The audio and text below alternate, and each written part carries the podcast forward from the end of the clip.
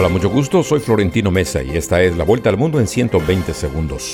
El gobierno de Ucrania denunció este viernes que los soldados rusos en su retirada de la sureña ciudad de Gerson han dejado explosivos escondidos en el interior de juguetes, lo que incrementa el peligro para la población civil.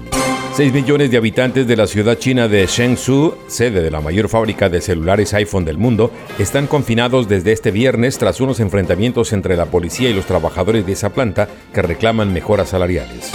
Irán afirmó hoy que no reconoce la misión independiente aprobada por la ONU para investigar posibles violaciones de las libertades fundamentales en las protestas desatadas tras la muerte en septiembre de una joven arrestada por la policía. El presidente de China, Xi Jinping, y su homólogo cubano Miguel Díaz Canel mantuvieron hoy una reunión en Beijing en la que el mandatario chino declaró que su país hará lo posible para proporcionar apoyo a los cubanos.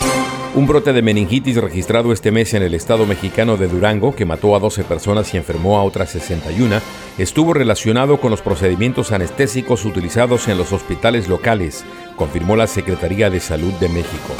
El gobierno de Nicolás Maduro y representantes de la oposición de Venezuela, encabezada por Juan Guaidó, retomarán mañana sábado en México los diálogos suspendidos desde octubre del año pasado, confirmó el gobierno de Noruega, país garante de las negociaciones.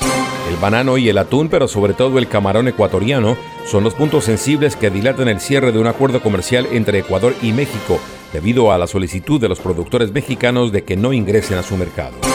El presidente de Perú, Pedro Castillo, anunció que renovará su gabinete ministerial tras aceptar la renuncia de su primer ministro Aníbal Torres, resultado de una nueva pugna con el Congreso, en un sorpresivo mensaje al país al borde de la medianoche del jueves.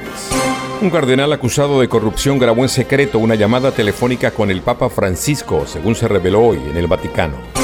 Esta fue la vuelta al mundo en 120 segundos.